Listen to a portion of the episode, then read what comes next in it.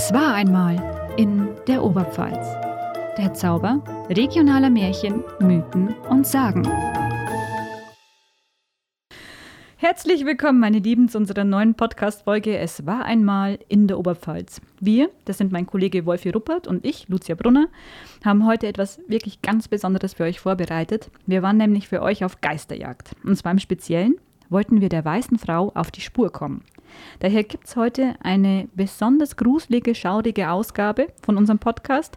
Und das ist quasi unser Halloween-Special. Ja, und liebe Hörerinnen und Hörer, hört auf meine Kollegin, wenn sie sagt, es wird eine besonders gruselig, schaurige Ausgabe. Und was ich auch noch sagen möchte, ähm, ihr kennt vielleicht den Podcast schon und daher werdet ihr vielleicht die Frage im Kopf haben, die Frau neben mir heißt doch eigentlich Seebauer. Ja, liebe Hörerinnen und Hörer, gewöhnt euch dran, nichts im Leben bleibt, wie es ist. Lucia hat geheiratet, heißt jetzt Brunner, kommt klar damit. Und wenn du es auch gar nicht mehr hören magst, liebe Lucia, herzlichen Glückwunsch in meinem Namen und dem der Zuhörer. Ja, wie heißt so schön, nichts ist konstanter als der Wandel. Vielen Dank für die Glückwünsche und ja, ich muss mich jetzt selber erstmal an den neuen Namen noch gewöhnen. Aber bevor wir jetzt wieder komplett in die neue Folge einsteigen, möchte ich natürlich unseren traditionellen Feedback-Blog nochmal voranschieben Genau, und der muss kurz sein. Auf unseren Podcast nochmal eingehen.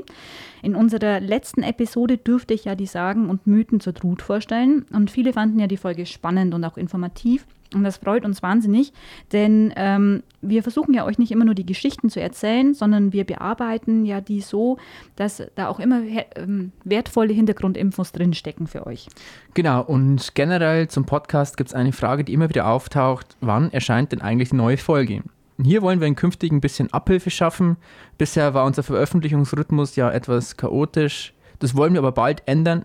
Noch nicht mit der nächsten Folge, aber ab 2022 wollen wir euch einmal im Monat mit einer neuen Folge beglücken. Und da gab es dann noch eine Frage, und zwar, ob wir auch wirklich Gesprächspartner mit ins Boot holen wollen. Ich habe ja ganz am Anfang mal gesagt, in der ersten Folge oder zweiten Folge, ähm, dass wir Corona-bedingt uns da erstmal ein bisschen zurückgehalten haben. Also wir wollen natürlich Gesprächspartner mit dazu nehmen. Zwar jetzt nicht in jeder Folge, aber speziell heute werdet ihr einen Gesprächspartner hören, den wir extra für diese Episode getroffen haben. Genau, und wir waren sogar draußen unterwegs und nicht nur im Podcaststudio. Wie ihr vielleicht inzwischen mitbekommen habt, erzählen wir euch ja immer wieder abwechselnd Sagen und Märchenmaterial aus der Oberpfalz. Und heute ist der Wolfi mal wieder an der Reihe. Also was hast du uns mitgebracht? Weißt du, heute sprechen wir über eine Geschichte, die wahrscheinlich jeder, der in der Oberpfalz mit dem Auto schon unterwegs war, schon mal gehört hat. Die Erzählung von der weißen Frau. Ihr kennt das sicher auch, dass euch ein komischer Onkel oder eine komische Tante auf einer Familienfeier mal die Geschichte von der weißen Frau erzählt hat. Es heißt ja, dass sie häufig auftaucht, wenn Menschen im Auto unterwegs sind. Sie soll auch oft dafür verantwortlich sein, dass tödliche Verkehrsunfälle passieren. Okay, im Grunde klingt das ja wie so ein 0815 Teenie-Horrorstreifen. Hast du eine Erzählung parat? Ja, natürlich habe ich eine Erzählung parat, sonst wäre es ja nicht der Podcast über Märchen Supi. und Mythen, ne? Die Erzählung ist nämlich grundsätzlich erstmal folgende. Die weiße Frau taucht am Straßenrand auf und bittet die vorbeifahrenden Menschen im Auto, sie mitzunehmen. Wer es nicht tut, bei dem wird die weiße Frau über kurz oder lang im Auto erscheinen. Meistens sagt man, dass man sie im Rückspiegel sieht. Sie schockiert dann die Autofahrer dermaßen, dass sie einen Unfall bauen, der nicht selten tödlich endet. Ich kenne solche Geschichten insbesondere auch aus dem Landkreis Amberg-Sulzbach und aus dem Kreis Schwandorf. Sogar meine Mama hat mich mal, als ich Studierender war, zwischen Amberg und Regensburg ähm, vor der weißen Frau gewarnt. Die weiße Frau ist aber eigentlich nicht per se böse, sie kündigt für mir Unheil an. Und apropos Unheil, Lucia, ähm, das ist so eine Erzählung, die man sich in Amberg ziemlich häufig erzählt. Ähm, ich weiß nicht, wie schaut es bei dir aus? Im nördlichsten Teil der nördlichen Oberpfalz, kennst du ähnliche Geschichten? Bei uns sind natürlich auch solche Geschichten verbreitet. Und im Grunde ist das ja eine Urban Legend, also eine moderne Sage. Und ein modernes Wort. Genau. Gerade wenn man mit dem Auto auf dem Rückweg vom Club unterwegs ist, heißt es dann zum Beispiel, oh, Vorsicht, da könnte die weiße Frau kommen. Sie wird ja auch als Anhalterin aus dem Jenseits bezeichnet. Und das geht ja bis weit über die Grenzen der Oberpfalz hinaus. Also sehr bekannt ist ja zum Beispiel auch ähm, die weiße Frau aus dem, e aus dem Ebersberger Forst bei München. Da gibt es ja unzählige YouTube-Videos, wo Leute auf Geisterjagd sind oder auch Welt der Wunder, wo da schon mal nachgeforscht hat. Aber was mir jetzt auch besonders auffällt, momentan wieder in letzter Zeit, also gerade so im Herbst, da finden ja viele Sagen und Geisterwanderungen statt.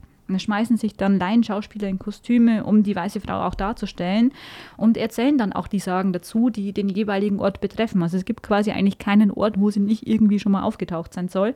Und auch daran, finde ich, erkennt man ziemlich gut, wie stark die Erzählungen zu der Gestalt noch in den Köpfen bis heute herumgeistert und weiterlebt. Und übrigens sind auch diese Geisterjagden gar nicht so modern. Jetzt wieder eine Geschichte von meiner Oma, liebe Hörerinnen und Hörer, weil die darf ja in keiner Folge fehlen, also zumindest sehe ich das so. Ähm, die hat mir vor kurzem erzählt, dass sie vor 20 Jahren bereits ähm, eine Geisterwanderung gemacht hat. Da ging es auch um die weiße Frau. Also das ist, die erinnert sich heute noch dran. Sie findet es sehr, sehr spannend, fand es sehr, sehr spannend und das ist scheinbar auch wirklich was, was zu empfehlen ist. Also wenn ihr mal die Gelegenheit habt, macht doch auch mal eine Geisterwanderung. Ähm, ich bin zum Beispiel mal durch den Landkreis Schwandorf gefahren und als ich unterwegs war, hat mein Auto auf einmal versagt. Es war nebelig, es war sehr, sehr früh am Morgen. Gut, ja, wer mich jetzt kennt, der weiß auch, dass ich ziemlich lange eine ziemliche Dreckskarre gefahren habe. Aber trotzdem, auf einmal sind alle Anzeigen auf Null gefallen, die Scheiben waren auf einmal angefroren und ich hatte das Gefühl, dass jemand da ist, der da nicht da sein sollte. Nochmal, alle Anzeigen im Auto sind auf einmal auf Null gefallen. Das liegt nicht daran, dass mein Auto so eine alte Rostkarre war. Sagst ähm, du? Ja, das war echt, ich fand es maximal gruselig, okay? Der erste Gedanke, an den ich dann hatte, war natürlich die an die weiße Frau. Was mir im Kopf umging, äh, war, dass ich gehofft habe, dass ich die weiße Frau jetzt nicht nochmal tot gefahren habe und im Tod getötet habe. Das gäbe bestimmt ziemlich schlechtes Karma.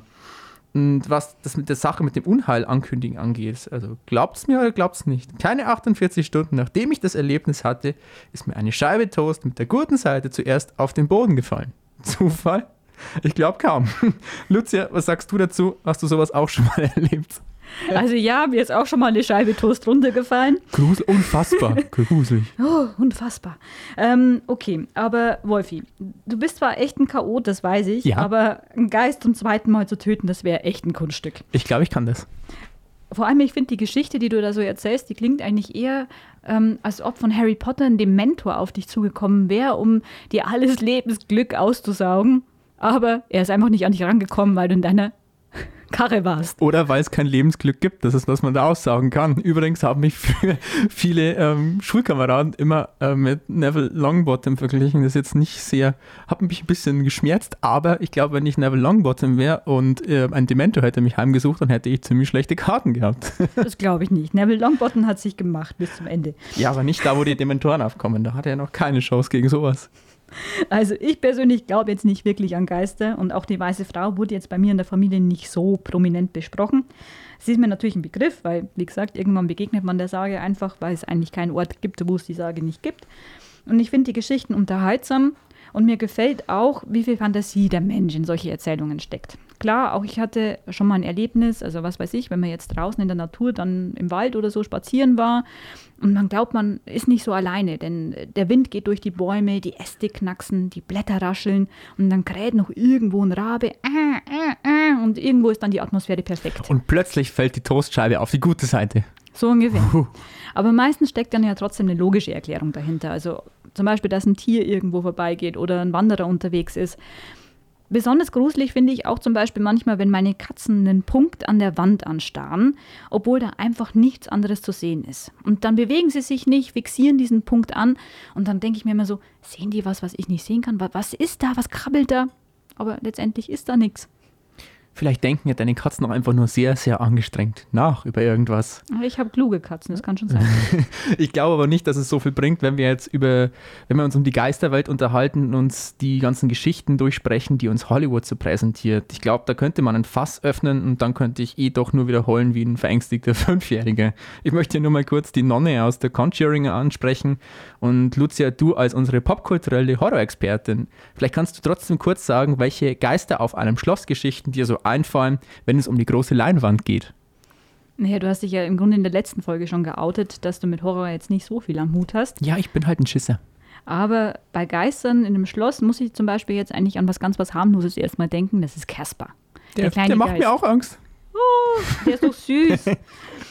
Aber wenn man jetzt so direkt ans Horrorgenre denkt, dann gibt es natürlich Geister, Gespenster, Gruselklassiker wie Shining mit Jack Nicholson. Spielt jetzt nicht in einem Schloss, sondern im Hotel. Aber dann gibt es auch noch Poltergeist, The Fog, Nebel des Grauens und dann auch das dunkle Pendant zur weißen Frau, die Frau in Schwarz mit Daniel Radcliffe, weil wir jetzt gerade schon bei Harry Potter waren. Ist ja, glaube ich, auch die erste Rolle gewesen, mhm. die er gespielt ja. hat nach Harry Potter. War damals nicht mal ab 16, sondern ab 12 in den Kinos. Und in Horrorfilmen sieht man ja häufig Mädchen oder Frauen in weißen Gewändern. Weiß ist ja auch immer so eine Farbe der Unschuld und die wird dann oft in Schuld oder Rache umgemünzt. Und äh, was ich auch immer ganz interessant finde, ist ja auch so eine, so eine Frauengestalt als Geist, sieht man ja auch bei Harry Potter, wie zum Beispiel die maulende Myrte. Wobei die sehr nervig ist. Ja, das stimmt. Aber ja, mein Gott, die gibt's halt. Und äh, liebe Hörerinnen und Hörer, wir machen an dieser Stelle, bevor es jetzt weitergeht, noch mal eine kurze Werbeunterbrechung und seid einfach gespannt auf das, was uns der Wolfi gleich noch auftischen wird. Bleibt dran, bis gleich.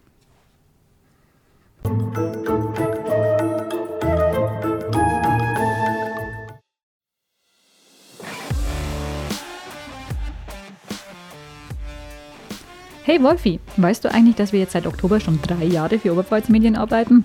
Ja klar, wir haben doch gemeinsam das Volontariat gemacht. Das war schon eine coole Zeit. Zwei Jahre durften wir uns in verschiedenen Bereichen unseres Medienhauses und in der Redaktion ausprobieren und alles kennenlernen. Wo warst du eigentlich überall eingesetzt? Ich war in verschiedenen Lokalredaktionen eingesetzt als Reporter und durfte Seiten layouten. In der Online-Redaktion arbeitet man mit den sozialen Medien und in der Zentralredaktion geht man auch überregionale Themen an und schaut, wie die Menschen hier vor Ort betreffen. Wie bist du eigentlich zu Oberpfalz Medien gekommen? Ich habe während meines Studiums schon ein Praktikum gemacht und mir hat die Arbeit dann so viel Spaß gemacht, dass ich danach auch noch als freie Mitarbeiterin weiter Artikel geschrieben habe. Und schließlich habe ich mich dann einfach hier beworben und darf jetzt mit dir gemeinsam Podcasts machen. Und für euch da draußen interessant ist, unser Verlag ist gerade wieder auf der Suche nach neuen Volontären. Ihr seid gerade mit dem Abitur oder Studium fertig, seid ihr kreativ und auch sicher im Umgang mit sozialen Medien, ist der Job genau das Richtige für euch.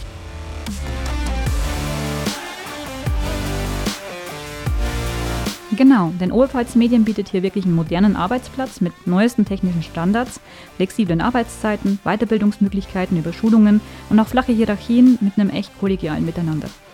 Eure Aufgaben entsprechen dem, was modernen Lokaljournalismus ausmacht. Ihr erstellt Texte und digitale Beiträge für Web- und Social-Media-Formate. Ihr werdet in der Online-, Lokal- und Zentralredaktion eingesetzt und lernt dort das journalistische Arbeiten, das auch mit Video- und Podcast-Produktionen einhergeht, wie wir das eben machen. Ihr veröffentlicht Inhalte in unseren Tageszeitungen Der Neue Tag, Sulzbach-Rosenberger Zeitung und Amberger Zeitung sowie auf onetz.de. Also auf geht's, bewerbt euch bei Oberpfalz Medien unter www.oberpfalzmedien.de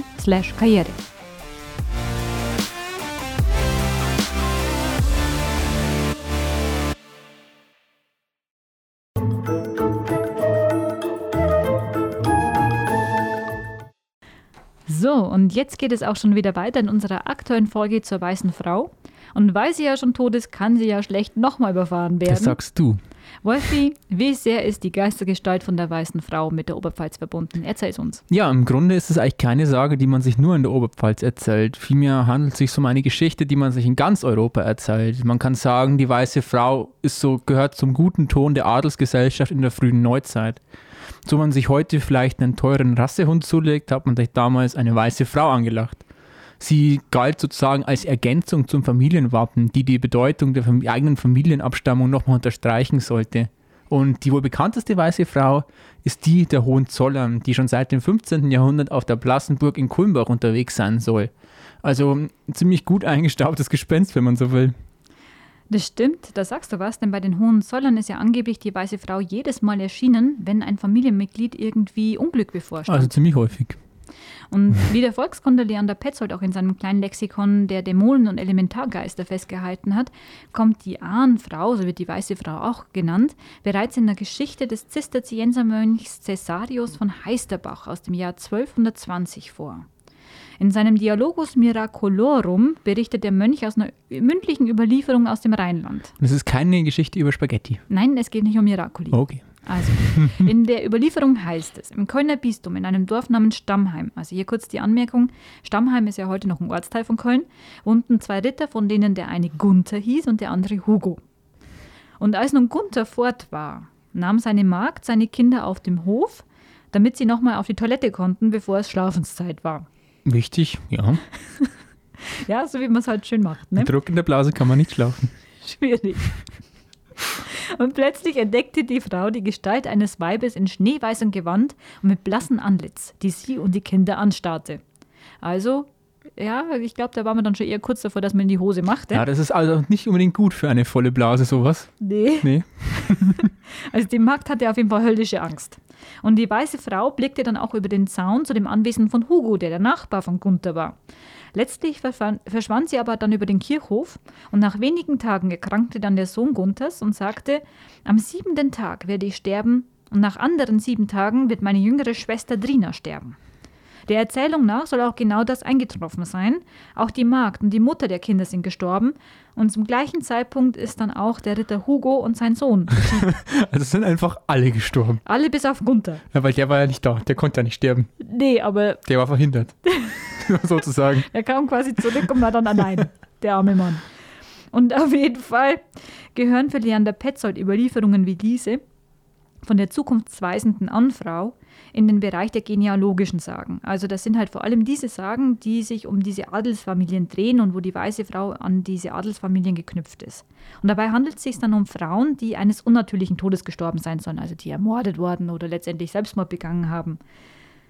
Die weiße Frau übernimmt dann in solchen Geschichten auch immer wieder die Rolle des Hausgeists, lobt und straft die Dienstboten, aber hilft dann auch mal, wenn sie ungesehen bleibt. Und die Sagen zur weißen Frau gehen letztendlich auf den Seelenglauben zurück. Mhm.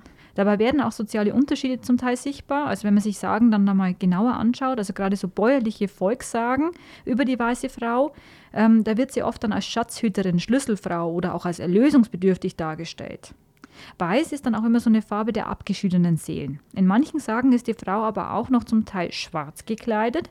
Das heißt dann aber eigentlich nicht viel mehr, als dass dann diese Frau noch nicht vollständig erlöst ist. Mhm, mh, mh, mh.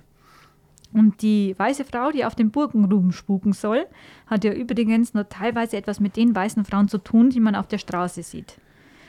Ähm, die weiße Frau hat sozusagen eine historische Transformation erfahren, vor allem halt im Hinblick auf ihr Aussehen. Sie tritt dann in modernen Sagen nicht mehr zwingend in weißer Kleidung auf.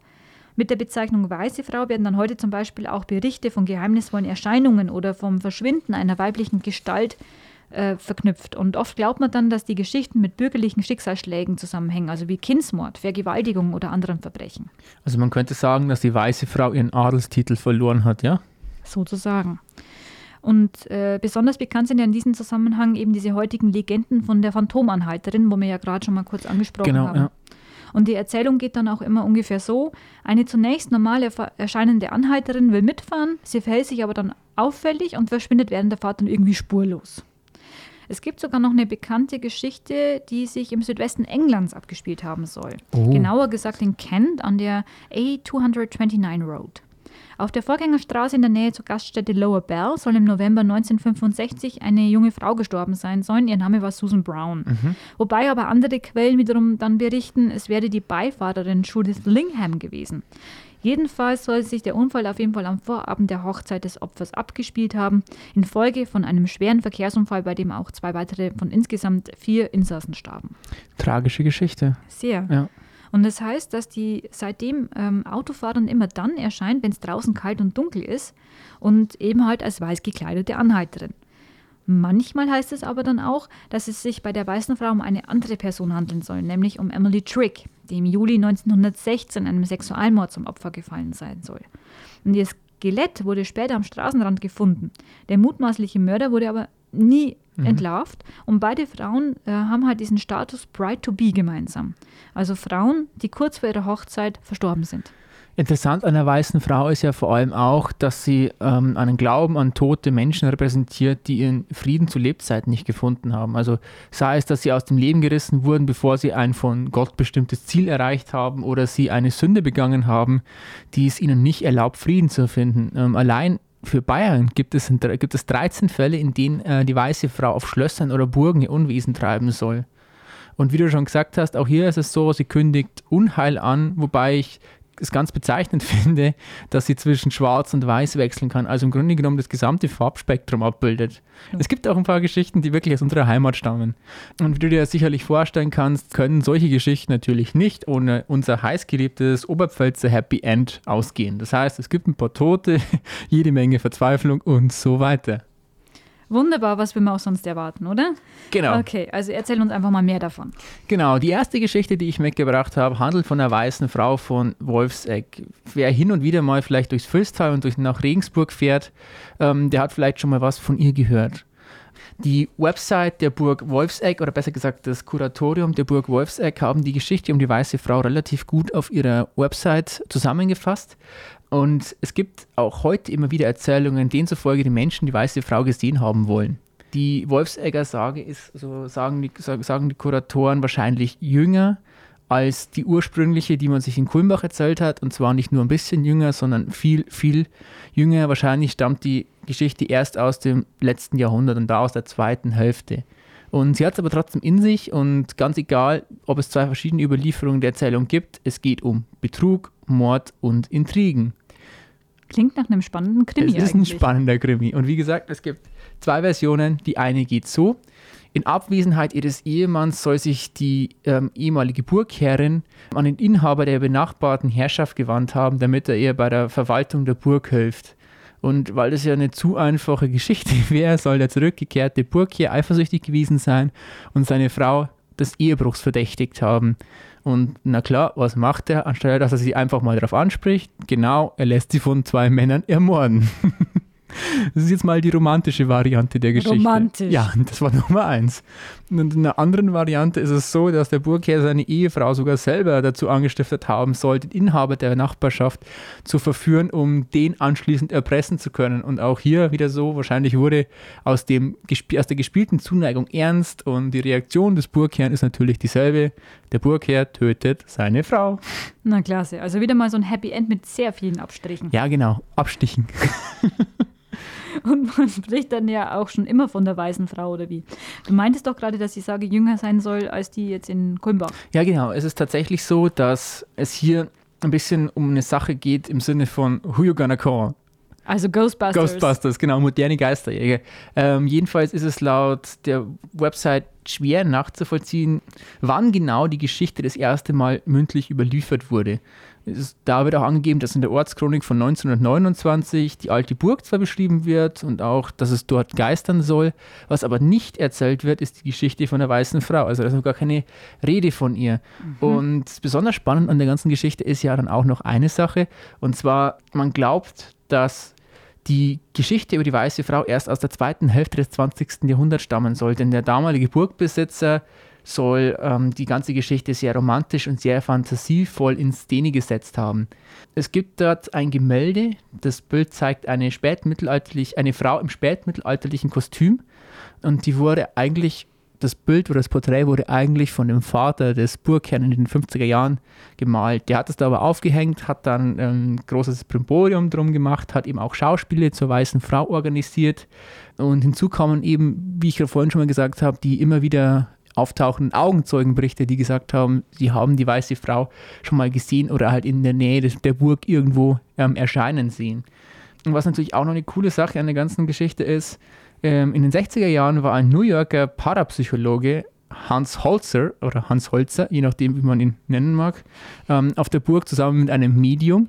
Dieses Medium möchte dann, ähm, als sie unterwegs waren, sagte auch, ähm, der Geist einer Frau ist hier, die umgebracht wurde und einer der Mörder soll ihr Mann gewesen sein. Und so ist diese Geschichte eigentlich immer prominenter geworden, immer prominenter geworden und gehört heute eigentlich, ja, wie soll ich sagen, zum Volksglauben, dass man sich die Geschichte von der weißen Frau von Wolfseck erzählt.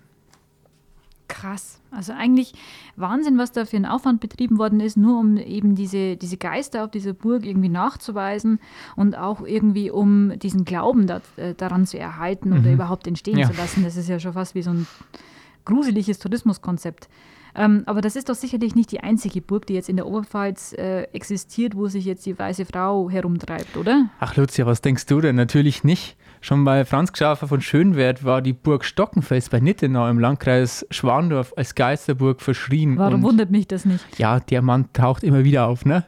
Und in dem Buch Geschichte und Sage der Ritterweste und Geisterburg Stock, Stockfels bei Regensburg von 1893 heißt es im Vorwort schon, im Regentale dem Weiler Mariental gegenüber erblickt man auf steiler Berghöhe eine alsgraue, halb verfallene Burg, die Überreste der sagenumwobenen Ritterweste Stockenfels. Und da heißt es auch noch weiter, wie viele unschuldige Opfer mögen hier in den schauerlichen Burgverlies geschmachtet haben, bis endlich die Gewalt des Pulvers Wall und Mauern sprengte und die Zwingherren der verdienten Strafe entgegenführte. Das klingt ja schon mal unheimlich. Hast du mehr Details zu der Burg? Aber natürlich habe ich mehr Details zur Burg. Man kann ja, wobei, also ein Detail habe ich nicht, und zwar man kann nicht genau sagen, wann die Burg erbaut wurde. Verweis auf die Bauweise der Burg glaubt man, dass sie aus der Mitte des 14. Jahrhunderts stammt. Eine frühere Erbauung, wie in vielen Büchern behauptet wird, gilt eher als ziemlich unwahrscheinlich. 1351 haben die Wittelsbacher die Anlage an eine, Regensburg, eine, eine Regensburger Patrizierfamilie verpfändet, die die Burg zum Ausgangspunkt für Überfälle gegen die damalige Reichsstadt gemacht hat. Und seit 1430 haben die Besitzer der Burg immer wieder gewechselt und es waren zum Teil wirklich berüchtigte Raubritter. Und das war wahrscheinlich auch der Grund, warum die Stockenfels so einen gruseligen Ruf hat. Mhm. Da wundert es mich natürlich auch nicht, dass es hier auch eine Sage zur weißen Frau geben soll. Und der Name der weißen Frau lautet die schöne Irmingard. Oh, das ist ja auch wieder ein wunderbarer Name. Ist, wir haben nur wunderbare Namen. Also Irmingard ist wirklich eine Perle. Aber diese Irmingard ist nicht unbedingt nett. Und die Geschichte um sie auch nicht. Denn wie ihr Name schon sagt, soll die Frau sehr schön gewesen sein. Und auch die Minnesänger sollen ihre Schönheit in ihren Liedern besungen haben. Mm, viele junge Ritter warben daher um ihre Liebe und wollten sich mit ihr verloben. Allerdings war das nicht so einfach, denn die Freier mussten sich, äh, mit Mut, mussten sich Mutproben stellen, die letztlich zur Folge hatten, dass die Männer nicht überlebten. Oh, das und klingt aber eher, als wäre das eine Folge Game of Thrones, wo da sich abspielt. Ja, so, so ähnlich geht die Geschichte auch. Also ich glaube, man kann schon damit vergleichen, denn unter anderem mussten die Ritter mit der schweren Rüstung durch den, durch den Regen reiten, also durch den Fluss Regen reiten, ähm, als dort Hochwasser war oder unbewaffnet gegen bewaffnete Kriegsknechte kämpfen. Und die schöne Irmengard soll diese grausigen Spektakel angesehen haben und sie soll ihre Freier sogar ausgelacht haben, wenn mal wieder einer wegen ihr sterben musste. Und schließlich wurde die Irmengard von einer verzweifelten Mutter einer der Ritter verflucht. Und wie soll es auch anders sein, ne? Ähm, Kann ich irgendwie verstehen. ja, und es hat auch funktioniert, denn die schöne Irmingard ist dann selbst auf mysteriöse Art und Weise gestorben. Und wie so richtig sie gestorben ist, weiß keiner. Sie wurde in der Burgkapelle vor dem Altar aufgebaut und jetzt ein bisschen Auferstehungsgeschichte, denn am dritten Tag sollte sie beerdigt werden, aber ihre Leiche war verschwunden. Und man erzählt sich, sie soll seither bei Nacht in der Burg herum und um die Burg herum spuken und die Menschen heimsuchen. Gerade ähm, die Männer mag sie bis heute nicht besonders, kann man sagen, denn sie bietet sich ähm, auch heute noch Wanderern an und sie bietet ihnen an, sie zu küssen. Aber hier muss man wirklich so einen Kosten-Nutzen-Abwägen treffen, denn ähm, wer sie küsst, wird innerhalb von drei Tagen das Zeitliche segnen. Also ihre Küsse sollen ungefähr tödlich sein wie eine Tollkirsche. Und Lucia, jetzt haben wir ja wirklich viel über Geister gesprochen und auch über die weiße Frau gesprochen. Aber hast du dich schon mal gefragt, wie es eigentlich wäre, wenn wir wirklich mal Geister jagen würden? Ja, natürlich, aber wie meinst du das jetzt eigentlich genau? So richtig wie bei den Ghost Hunters mit einem Staubsauger auf dem Rücken und einem Stroboskop als Geisterfalle? Ja, genau so. Und es gibt nämlich tatsächlich eine Gruppe von Geisterjägern hier in der Oberpfalz. Und auf die Frage, who you gonna call, ist die Antwort Ghost Hunter Team Bavaria. ja, so, heißen die. Ähm, und wir hatten die Gelegenheit, mit einem von ihnen drüber zu sprechen, wer sie eigentlich sind, ähm, welche Leute sich an sie wenden und welche komischen, übernatürlichen Begegnungen sie bereits hatten. Und wir durften auch eben ein Mitglied vom Ghost Hunter Team Bavaria treffen an der Burg Stockenfels. Wirklich gruselig. Wir können es euch jetzt sagen. Wir waren da. Und jetzt würde ich einfach vorschlagen, liebe Hörerinnen und Hörer, dass wir da jetzt einfach mal reinhören. Genau. Viel Spaß.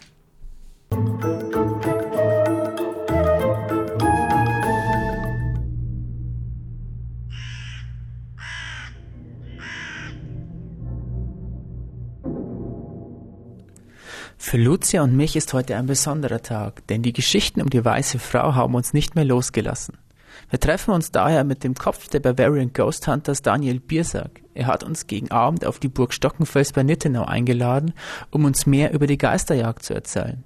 So ganz geheuer ist uns das aber beiden nicht. Schließlich können wir null einschätzen, was uns da erwartet.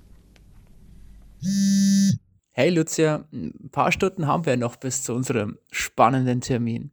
Also ich glaube, es gibt genau zwei Möglichkeiten, wie das heute läuft. Entweder es wird total verrückt, und zwar so verrückt, dass wir uns wünschen, wir hätten diesen Termin nie ausgemacht. Oder es wird total cool. Also ich glaube, wir werden sehen. Aber ich bin echt gespannt. Hallo Wolfi. Ja, ich, ich muss sagen, ich habe so gemischte Gefühle jetzt, wenn ich an unseren Termin jetzt gleich denke. Also ich bin gespannt, was uns jetzt gleich erwarten wird und freue mich schon auf die Burg Stockenfels dann in, in Nittenau. Und ja, ich hoffe, wir werden vielleicht auch den einen oder anderen Geist erleben oder zumindest vielleicht auch eine Art Begegnung der dritten Art machen. Schauen wir mal. Ja, von wegen Begegnung der dritten Art. Wir gehen doch auf Geisterjagd. Da-da-da-da-da-da-da. Da-da-da-da-da-da. Da-da-da-da-da-da.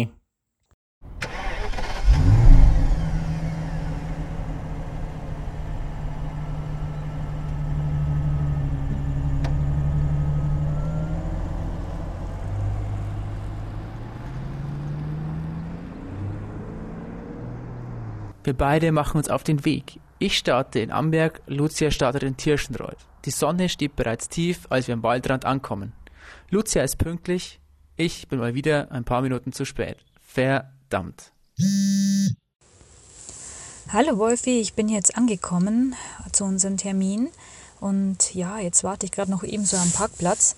Heute Morgen waren ja schon die, die Nebelschwaden überall unterwegs. Jetzt ist aber dafür strahlender Sonnenschein. Wir haben heute richtig goldenen Herbst.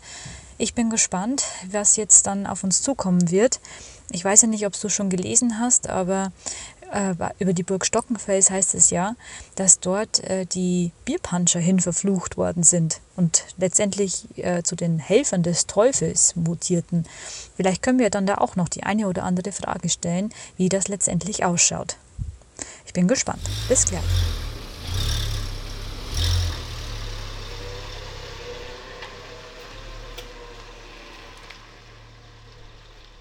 Auf dem Parkplatz wartet Daniel bereits auf uns. Er ist ein netter Typ im Fischgrätenmantel mit einer Brille und einer Schiebermütze auf dem Kopf. Lucia und ich sind beide ein bisschen überrascht, denn äh, einen Geisterjäger haben wir uns irgendwie ein bisschen verrückter vorgestellt. Hallo, grüß Hallo. dich. Hallo, schön, dass du heute mit uns mitkommst. Gerne. Was zeigst du uns denn heute? Wir schauen heute mal auf die Burg Stockenfels, die bekannt ist für ihre Bierbansche und für die Weiße Frau. Jawohl, da sind wir schon ganz gespannt heute. Dann Ähm, würdest du dich kurz mal vorstellen, wer du bist? bin der Daniel und bin Teamleader vom Ghost Hunter Team Bavaria. Ja. Jawohl. Mache das Ganze eigentlich schon seit ja, knapp 20 Jahren mittlerweile. Also von dem her schon ein alter Hase, Ja, Wahnsinn. Dann haben wir es heute mit einem richtigen Experten zu tun in Ja. dem Bereich. relativ. Man lernt immer dazu. Daniel erklärt uns, was er vorhat. Also gehen wir los in Richtung Stockenfels. Die Bäume wirken, als flüsterten sie sich etwas zu, als sprächen sie eine ganz eigene Sprache.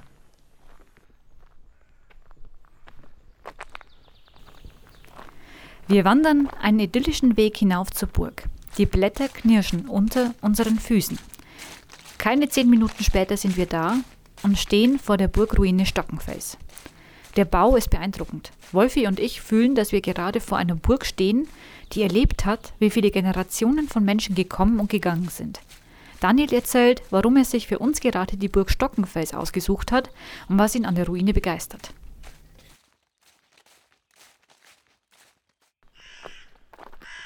Äh, ich bin hier drei Kilometer entfernt aufgewachsen, äh, habe damals schon die ganzen Geschichten über die Stockenfels gehört und so. Und äh, eigentlich bei jeder Ermittlung, wo wir da sind, haben wir irgendwelche Ergebnisse. Damals waren wir mit dem Hamburger Team da, vor knapp acht Jahren. Ähm, hat man auf einer Tonbandstimme das Wort Pudding. Allerdings Pudding. eine, ja, Pudding. Pudding, okay. Allerdings Pudding. von einer Kinderstimme. okay. Ja. Das nachts um halb zwölf, das ist natürlich nicht normal.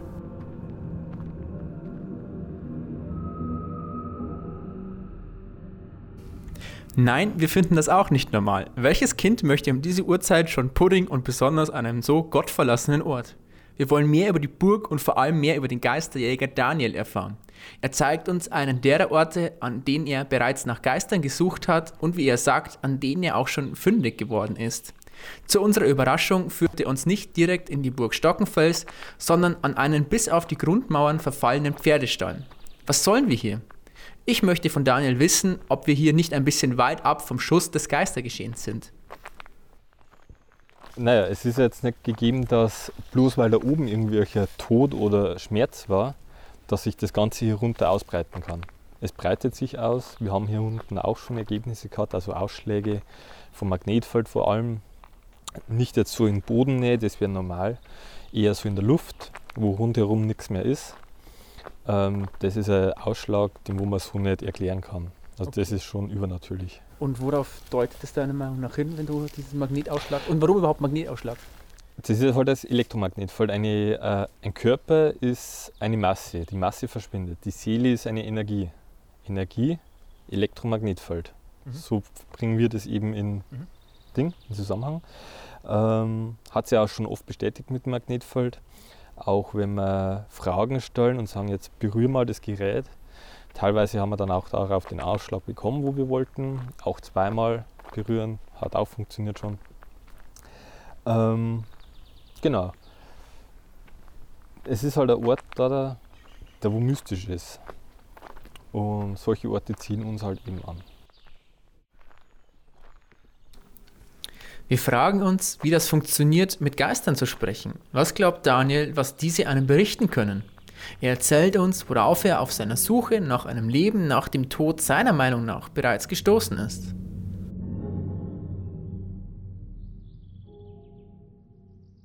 Äh, wir spezialisieren uns jetzt nicht, okay, hier ist äh, Stockenfels, hier die weiße Frau und reden dann stur mit der weißen Frau. Das machen wir nicht. Wir fragen allgemein, ob jemand bei uns ist das wollen wir natürlich nachweisen. Mhm. Und wenn ihr nachfragt, du hast ja gesagt, hat schon mal geklappt mit zweimal berühren und so weiter, kann man da auch speziell Fragen stellen? Ist das möglich oder geht man da schon zu tief rein? Nee, also wir stellen auch spezielle Fragen, wie eben er zu Tode gekommen ist, mhm. was er, warum er noch hier ist, warum er nicht ins Licht geht. Äh, also wir stellen da schon spezifische Fragen dann an. Darauf bekommt ihr auch manchmal Antworten? Manchmal kriegen wir Antworten drauf. Okay.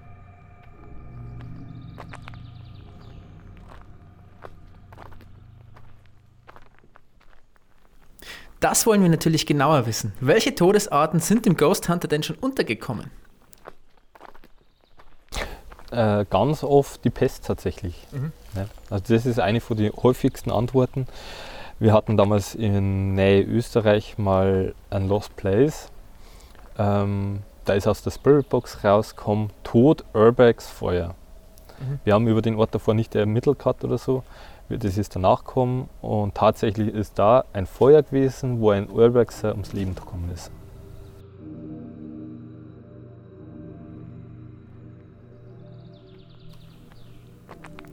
Das ist natürlich nicht die einzige Geschichte, die er zu erzählen hat. Daniel hat eine weitere in petto. Darin geht es um Tod, seelischen Schmerz und Vergebung. Das war auch ganz interessant in Irland, wie wir in den Asinium Theater waren. Ähm, da hatte unser Kollege aus Stuttgart ähm, in, von einem Schlag auf den anderen ein Gefühl von Trauer, Schmerz. Er konnte es nicht wirklich zuordnen. Ähm, wir haben halt dann eben den Verdacht gehabt, okay, das könnte ein Vater sein, von dem sein Sohn ihm nicht mehr vergeben hat, bevor der gestorben ist. Und er hat eben in Micha seinen Sohn gesehen, also die Seele von seinem Sohn. Ähm, wir haben halt eben diesen Verdacht gehabt, haben dann einfach mal gesagt, okay, probier das aus, versuch ihm zu vergeben, vielleicht funktioniert es ja. Ähm, okay, Micha ist allein mit Peps nochmal runter in dieses Zimmer, hat gesagt, okay, ich vergebe dir, du kannst gehen, es ist alles okay. In dem Moment ist zweimal die Tür schwer zugefallen. Also es war eine schwergängige Tür und die ist richtig schwer ins Schloss gefallen. Mhm. Ne? Wir haben erst den Verdacht gehabt, das war jetzt ein Windzug oder so, wenn es der andere Tür aufmachst, dass dann der Zug kommt. Äh, wir haben das mit ganzen Theater ausprobiert, mit sämtlichen Türen. Das war nicht mehr der Fall. Wir haben das nicht nachweisen können. Mhm.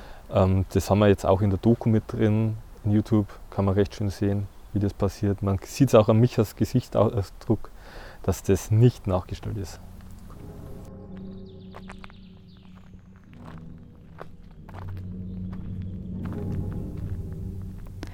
Daniel zeigt uns eine Audiodatei, auf der er und sein Team eine Geisterstimme aufgenommen haben wollen. Wir hören, wie eine von Daniels Kolleginnen fragt, ob der Geist es schade findet, dass um ihn herum so viel Licht ist.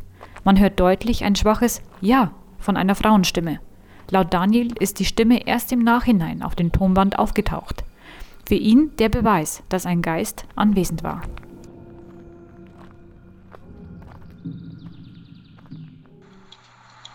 Findest du es schade, dass der Ausblick jetzt so verbaut ist? Dass zu viele Lichter um uns herum sind? Oh ja.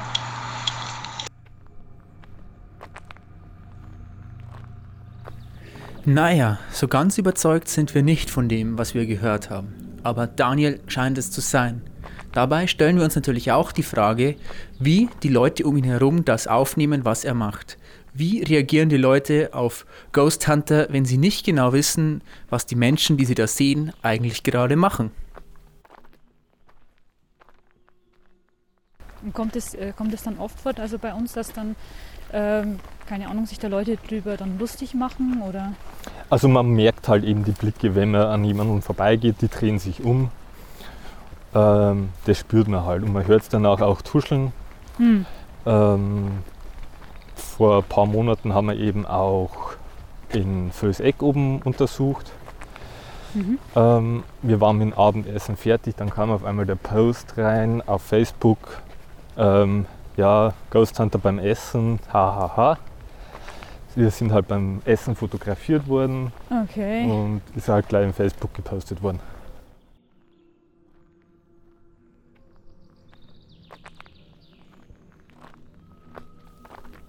Uns interessiert jetzt natürlich auch noch, welche Menschen zu Daniel kommen.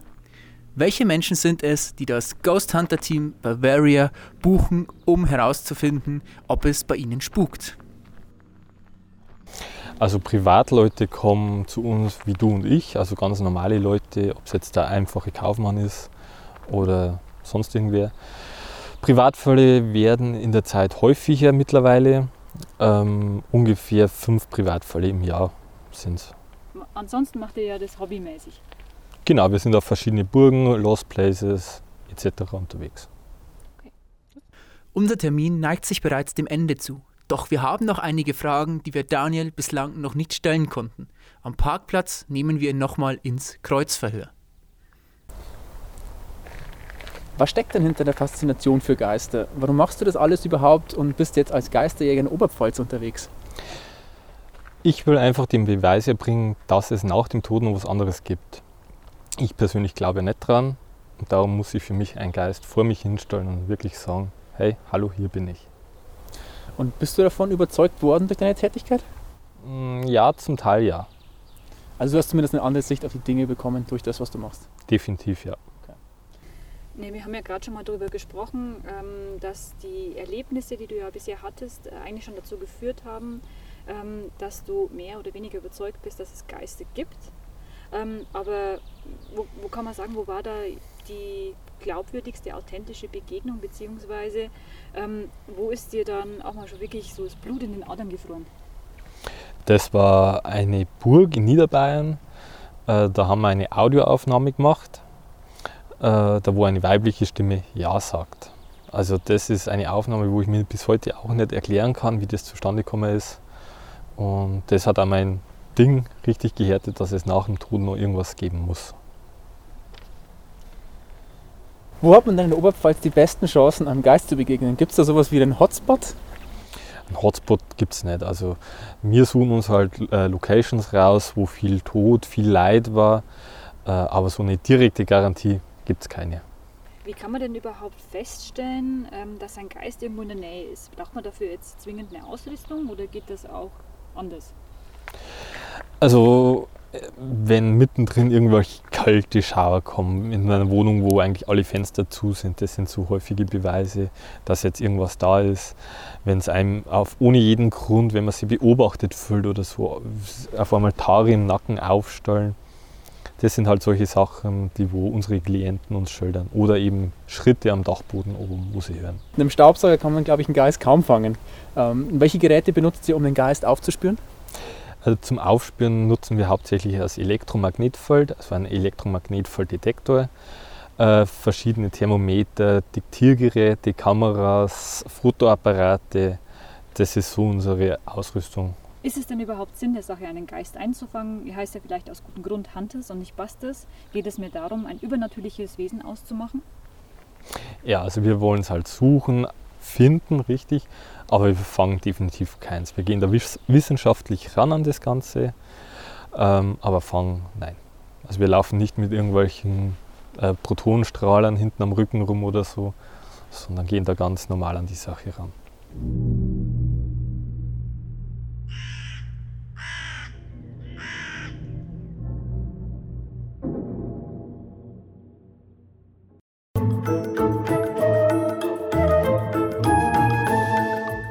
Ja, liebe Hörerinnen und Hörer, wie ihr merkt, wir hatten da wirklich einen lustigen und interessanten Ausflug auf der Burg Stockenfels und wir sind jetzt auch schon wieder am Ende unserer heutigen Folge angekommen.